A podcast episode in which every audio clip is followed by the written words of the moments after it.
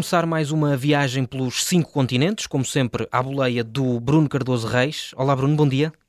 Bom dia. A nossa primeira paragem esta semana, uh, e como sempre, é a guerra na, na Ucrânia, mas hoje passamos também pelo Mali. O que é que o Mali tem a ver com, com a invasão russa da Ucrânia e qual é que é o papel do grupo Wagner nisto tudo? Bem, o grupo Wagner realmente uh, tem andado aí muito na, na berra, muito por causa da questão de Bakhmut, tem sido realmente a prioridade deles na, na guerra uh, na invasão da Ucrânia, mas a verdade é que convém não esquecer que o grupo Wagner está muito ativo e até no fundo, estava sobretudo ativo fora da Rússia. Era um dos instrumentos, digamos, paralelos do Estado russo. Já desconfiava há muito tempo que era assim, embora a versão oficial era que não tinha nada a ver com, com a Rússia. O próprio Sr. Prigozhin dizia que não existia o grupo Wagner, ou que se existisse ele não era o dono. Uh, portanto, pelo menos isso foi ficando mais esclarecido, mas realmente a Rússia está presente, por exemplo, no Mali, uh, também no Sudão, já agora, está muito ligado àquelas forças de apoio rápido que estão, no fundo, em guerra com, com, com as forças regulares, com o exército convencional do Sudão. Um,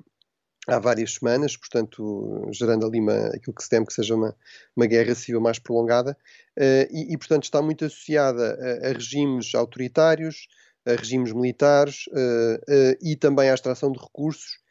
a uma série de abusos, de violações de direitos humanos, e a suspeita que no caso, é que no caso do Mali, mas também noutros países africanos, mas concretamente no caso do Mali, o seu chefe, que aliás foi agora sancionado pelos Estados Unidos, o Ivan Maslov, o responsável da Wagner lá, estará a procurar, no fundo, utilizar o Mali para, através do Mali, comprar armamento e munições que depois é reexportada, no fundo, para, para a Rússia e, e, no fundo, como uma forma de lidar com aquelas queixas recorrentes que temos assistido o Sr. Prigozhin de que não tem munições suficientes, não tem equipamento suficiente, que não tem apoio logístico suficiente da, do Ministério da Defesa russo. Agora, aquilo que isto tudo também nos mostra é realmente estarmos nesta situação extraordinária de haver uma espécie de guerra paralela, paralela, uma guerra dentro da guerra. Portanto, temos a, a, a, invasão russa e depois temos a guerra do Grupo Wagner. Uh, o Grupo Wagner uh, declara vitória e dizem que eles é que tomaram uh, Bakhmut, uh, como, aparentemente sozinhos, uh, depois decidem retirar-se passado uns dias e, portanto, é isso também que agora o Sr. Prigozhin está a anunciar. o grupo queixa-se que não recebe armamento nem munições do Ministério da Defesa, aparentemente está a usar as suas redes em África para comprar o seu próprio armamento, as suas próprias munições. Portanto, isto é, no fundo, uma espécie de regresso ao, passado, regresso à, à guerra à guerra dos condottieri, portanto, do, dos senhores da guerra, dos empresários da guerra, de, com, com companhias de mercenários no século XV em Itália, eh, ou eh, na, na, Guerra dos 30 anos na Europa, eh, por exemplo, aquele famoso general também mercenário, o Wallenstein, que, que tinha no fundo as suas próprias companhias, os seus próprios regimentos. Já agora, nos dois casos, a, experiência não foi inteiramente positiva. no caso de Wallenstein, ele acabou por ser assassinado pelo próprio imperador austríaco que temeu que ele quisesse tomar o poder e, portanto, que, eh, eu acho que é possível que se venha a colocar, eh, enfim, na relação entre o senhor Putin e o senhor Prigozhin, e no caso do, da Itália do Renascimento, por exemplo, o próprio Maquiavel tem nos seus escritos grandes críticas à questão da utilização dos mercenários, precisamente por causa destes problemas, que é, no fundo, eles combatem supostamente ao serviço de um Estado, mas na verdade fazem a sua própria guerra, eh, muitas vezes decidem quando é que querem atacar, quando é que querem retirar, eh, e portanto não são forças nada fiáveis. Eh, agora, aqui o grande problema que existia nessa altura na Itália do século XV, depois na,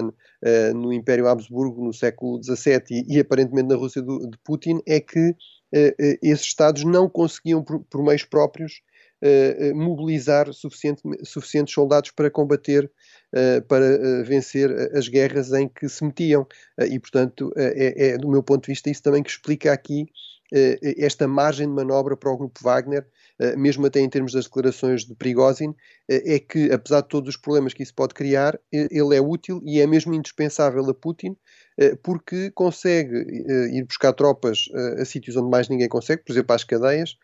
consegue mobilizar soldados numa altura em que claramente a Rússia está desesperada por soldados, tem sofrido imensas baixas. O próprio Prigozhin reconheceu, aliás, aquilo que os americanos também já tinham dito aqui há uns meses, que só em Bakhmut os russos terão perdido, terão tido 20 mil mortos, além do, dos feridos, não é? E, portanto, isso uh, dá aqui uma enorme importância a um grupo como o Grupo Wagner. Seguimos com a carta aberta ao Kremlin, assinada por vários cientistas russos que têm estado a trabalhar no desenvolvimento de mísseis hipersónicos. É uma carta onde estes cientistas denunciam a detenção de três colegas eh, e várias pressões. Eh, o que é que esta posição pode significar para o desenvolvimento científico de que a Rússia precisa tanto nesta fase? Bem, eu acho que essa é mesmo a questão essencial e é a questão que esses cientistas uh, levantam. Uh, no fundo, isto é o regresso à, às piores práticas da, do tempo da União Soviética uh, e até dos piores períodos da história da União Soviética. No fundo, esta, este período stalinista do Estado totalitário, em que, como o líder não se podia enganar, como os chefes, por exemplo, militares, nunca se podiam enganar, obviamente alguém tinha de pagar pelos erros e a forma de se justificar os erros publicamente era eles aparecerem sempre como atos de sabotagem, atos criminosos, e, portanto, aparentemente a União Soviética no tempo do Stalin estava completamente uh, invadida por espiões ocidentais, até os próprios líderes bolcheviques uh, da Revolução de 1917 que podiam fazer sombra ao Stalin acabaram todos a confessar que eram espiões, afinal eram espiões ocidentais. Uh, e, portanto, parece, parece que estamos a voltar a esse tipo de mentalidade, a esse tipo de prática, Agora, o que aqui isto tem de significativo é, por um lado, eh, o ponto que levantavas, que é, é terrível do ponto de vista, eh, digamos, da, do estímulo à, à criatividade, à inovação, eh, à inovação que implica risco, inclusive o risco de errar, não é? Uma das bases da ciência é tentativa e erro. Ora, se não se pode errar, isso vai ser um enorme impedimento à, inovação, à criatividade, e, e, portanto, será uma péssima notícia para no fundo, o futuro da ciência e da tecnologia, inclusive das tecnologias militares, uh, que são cada vez, uh, que têm cada vez mais peso, não é? os sistemas de armamento são cada vez mais avançados tecnologicamente, têm cada vez mais estas componentes, portanto, isso será uma enorme fragilidade. depois, o segundo aspecto é que acho que isto valida, no fundo, ou dá bastante credibilidade àquelas declarações da Ucrânia e de países ocidentais que, de facto, os mísseis Kinzhal eh, afinal eh, eh, eram bastante mais vulneráveis do que era suposto e que teriam aqui problemas sérios em termos da sua capacidade de não serem detectados ou de invadirem os sistemas antiaéreos. Portanto, no fundo, aquelas declarações da Ucrânia de que tinha abatido todos ou quase todos os Kinzhal, se calhar não são assim tão disparatadas. Eu, na altura, disse que tínhamos de ter aqui alguma reserva sobre se seria realmente assim, mas uma medida deste tipo acho que valida uh, as dúvidas sobre a eficácia do sistema. Uh, Parece-me evidente que é uma forma desesperada, mais uma vez, do, do regime Putin tentar, no fundo, passar as culpas, porque há problemas realmente neste sistema de armamento. Seguimos para a América do Norte, com paragem nos Estados Unidos. De Santis quer muito concorrer às eleições americanas, mas o lançamento da candidatura não está fácil, Bruno. Sim, uh, acho que foi, digamos, um, um epic fail, acho que é aquela expressão popular nos, nos, Estados Unidos, portanto acho que foram 20 minutos, digamos, dolorosos de que de pessoas a não conseguirem entrar, aceder a este sistema de vídeo do Twitter, uh, de, os conseguiu entrar, ouviam barulhos esquisitos, ouviam sons, outras pessoas a falar, portanto conseguiu-se ouvir tudo e mais alguma coisa, menos a própria declaração do, do Ron DeSantis, e portanto acho que foi péssimo para o, para o Twitter e para o, Elon, para o Elon Musk, que, que, fez disto, digamos, aqui uma, uma, uma, grande manobra também de publicidade e de afirmação de influência política, e acho que também foi péssimo para o Ron DeSantis, que precisava realmente de um bom arranque para a sua campanha. Eh, ele está com uma grande desvantagem em relação a Donald Trump nas sondagens para as primárias, anda entre os 20 e os 30 pontos percentuais de diferença para Trump, e, e portanto isto era a última coisa que uh, Ron DeSantis uh, precisava, até porque, no fundo, a sua marca política passa muito por dizer, em termos de ideias, em termos de ideologia, de combate à esquerda, de combate à questão do, do woke, uh, portanto, estas guerras culturais, etc., eu estou na mesma linha de Trump, mas sou muito mais competente, sou mais sério, eh, não me meto em confusões, não tenho problemas de, com estrelas uh, pornográficas, portanto, uh, sou, uma, digamos aqui, um par de mãos mais seguro. Uh, ora, se começa com um flop destes e com uma demonstração de incompetência em termos, digamos, de, de comunicação política, isso realmente é, é, é bastante mau para a marca, para a imagem de Ron DeSantis e obviamente foi logo aproveitado por, por Donald Trump. Em termos mais substantivos, acho que tudo isto uh, nos deve recordar realmente como a política americana está imprevisível, está complicada e como isso cria realmente problemas muito sérios em termos de política internacional, política global. Os Estados Unidos continuam a ser a maior potência a nível global em termos económicos, em termos militares, e são um aliado especialmente importante no contexto da invasão russa da Ucrânia e, portanto, esta imprevisibilidade das eleições americanas uh, é muito preocupante e é uma grande fonte de preocupação, nomeadamente para os países europeus. Próxima paragem, Turquia. Prognósticos para as eleições deste domingo? Bem, eh, eu penso que uh, é uh, claro que Erdogan parte com vantagem. não só ganhou a primeira volta, com 49,5%, eh, portanto esteve quase à beira de conseguir uh, ganhar logo à primeira volta, precisava ter 50% mais, mais um, vá. Uh, além disso, uh, o terceiro classificado, portanto o, o, candidato que teve, que ficou em terceiro lugar com 5% dos votos, o Sr. Hogan, que é da, de um partido de extrema-direita nacionalista, que já suspeitava que estaria a partida mais próximo de Erdogan, veio agora declarar o seu apoio e apelar ao voto eh, dos seus votantes em Erdogan. Portanto, se somarmos esses votos, eh, se todos esses votos, no fundo, seguirem a indicação que foi dada, ou até só metade seguirem a indicação que foi dada, a vitória de Erdogan estará garantida. Eh, e, portanto, desse ponto de vista, há aqui realmente uma, uma expectativa muito forte que Erdogan realmente consiga manter-se na liderança da Turquia, o que é extraordinário, tendo em conta que já está lá há 20 anos, que a Turquia tem enfrentado uma crise económica já há vários anos extremamente séria, com inflação galopante, que já chegou aos 80%, que anda nos 40 e tal por cento, com, enfim, com todos os problemas que houve também na resposta ao terrível e trágico tremor de terra há poucos meses atrás. Portanto, Erdogan consegue realmente mostrar que é o grande sobrevivente da política turca, a grande figura na política turca, basicamente desde o tempo da, Ataturk, do fundador da, da República. Uh, mas teremos de ver, a, oposição uh, está, na verdade, também a fazer uma viragem à direita, uma viragem nacionalista. neste momento, o grande slogan do líder da oposição, desta coligação da oposição, é vamos expulsar todos os imigrantes, nomeadamente os milhões de imigrantes sírios que estão na Turquia. Isto significa que, havendo vitória de um lado ou do outro, provavelmente as tensões com a Europa vão continuar, as tensões com os países ocidentais vão continuar. Erdogan, uh, nos últimos dias, uh, voltou a fazer uma declaração de, da sua intenção de manter boas relações de proximidade com a Rússia, apesar de ser um país da NATO. temos estas declarações do líder da oposição, portanto, acho que temos aqui material explosivo a vários níveis para que as tensões que têm sido tradicionais nos últimos anos entre um país que formalmente é parte da NATO, mas é um aliado altamente problemático, mas geoestrategicamente muito importante, como a Turquia realmente eh, continuem nos próximos anos. Vamos eh, voltar eh, à América, mas agora à do Sul, porque a comandante do Comando Sul dos Estados Unidos disse à BBC Brasil que não houve militares brasileiros a procurarem apoio dos Estados Unidos para um golpe. Qual é que é a importância desta informação? Bem, é, é, bastante importante. É bastante importante a dois níveis, na dimensão quer dos Estados Unidos, quer uh, do Brasil. Começando pelo Brasil, realmente a questão uh, da, da, extrema militarização uh, levada a cabo por Bolsonaro, não era simplesmente ele ser um antigo militar, tinha um vice-presidente uh, que era um general, o, o seu, o seu companheiro, digamos, de, de etiqueta eleitoral, o, o novo candidato a vice-presidente, era também general, o general Braga Neto. ele nomeou mais de 7 mil oficiais, muitos deles no ativo, para todo o tipo de funções de desfia no Estado, além de ter uma quantidade de ministros eh, e, portanto, eh, isso criou realmente aqui um problema. É muito importante sublinhar que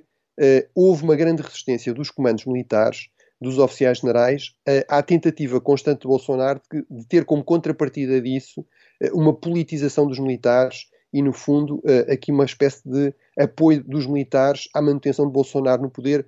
custasse o que custasse, e inclusive, eventualmente, pondo em questão pró o próprio resultado das eleições ou a transição pacífica depois do, do resultado ter sido eh, homologado. Isso levou, aliás, a uma crise em que o, o Ministro da Defesa, o Azevedo e Silva, e todos os comandos militares do Exército, da Força Aérea, da Marinha se demitiram, eh, precisamente porque queriam preservar esse caráter apolítico das Forças Armadas mas eh, com as novas FIAs havia esta dúvida, eh, o que é que prevaleceria. Felizmente prevaleceu, apesar de tudo, e na maior parte dos, eh, dos militares e nomeadamente dos chefes do, dos, dos, três ramos, prevaleceu a, a, questão da legalidade e do legalismo, mas houve alguns casos, e tem havido aliás prisões, por exemplo, do coronel Maurcid, que foi, digamos, era assessor militar do, do presidente Bolsonaro, porque aparentemente alguns deles terão uh, tido conversas nesse sentido de uh, haver aqui um golpe, ou pelo menos dos militares, no fundo, uh, não reagirem à tentativa de poder pela força ou de impedir a transição pacífica do, do poder. e, portanto, nesse contexto, colocava-se muita questão de o que é que fariam os Estados Unidos. Nós sabemos que em 1964, quando realmente houve um golpe que deu origem a uma ditadura militar no Brasil de décadas, que só terminou nos anos 80, sabemos que houve um apoio eh, dos Estados Unidos. Um apoio discreto, mas um apoio real dos Estados Unidos. Uh, e, e, portanto, e nomeadamente através deste Comando Sul, portanto, esta general que comanda o chamado Southcom, portanto, o Comando Sul uh, do, das Forças Armadas Americanas. As Forças Armadas Americanas são enormes, não é? São, têm 1, 1 milhão e 300 mil uh, soldados e, portanto, têm sistemas de comando integrados, os chamados comandos combatentes, que são multidomínio e multiramos, mas não, não é um comando único, como é no caso de Portugal, Uh, mas é um, são comandos regionais porque também essas forças estão espalhadas por todo o mundo e, portanto, tem um comando, por exemplo, para a Europa, como tem um comando para o, para o Médio Oriente, o chamado CENTCOM, como tem um, o, o, chamado Comando Sul, no fundo é o comando para a zona a sul dos Estados Unidos, ou seja, toda a América Latina. Uh, historicamente, nomeadamente nos anos 60, 70, esse comando muitas vezes esteve uh, ligado ao apoio, ao estímulo até a golpes militares no Brasil, no Chile, e, portanto, é, no fundo, importante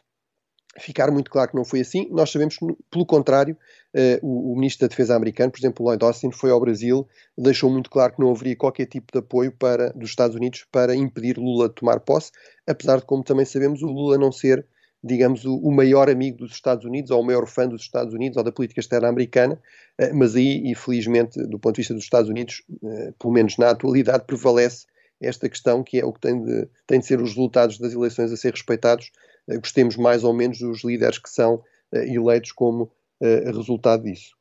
Ainda temos tempo para uma escala rápida em África. Vais dar-nos primeiro as boas ou as más notícias que chegam da Nigéria? Bem, há realmente boas e más notícias. Boas notícias: a Nigéria vai ter uma refinaria, uma grande refinaria, ainda por cima de um grupo nigeriano, do grupo Dangote, uh, vai conseguir ultrapassar esta coisa paradoxal que é a Nigéria é o maior exportador de petróleo da África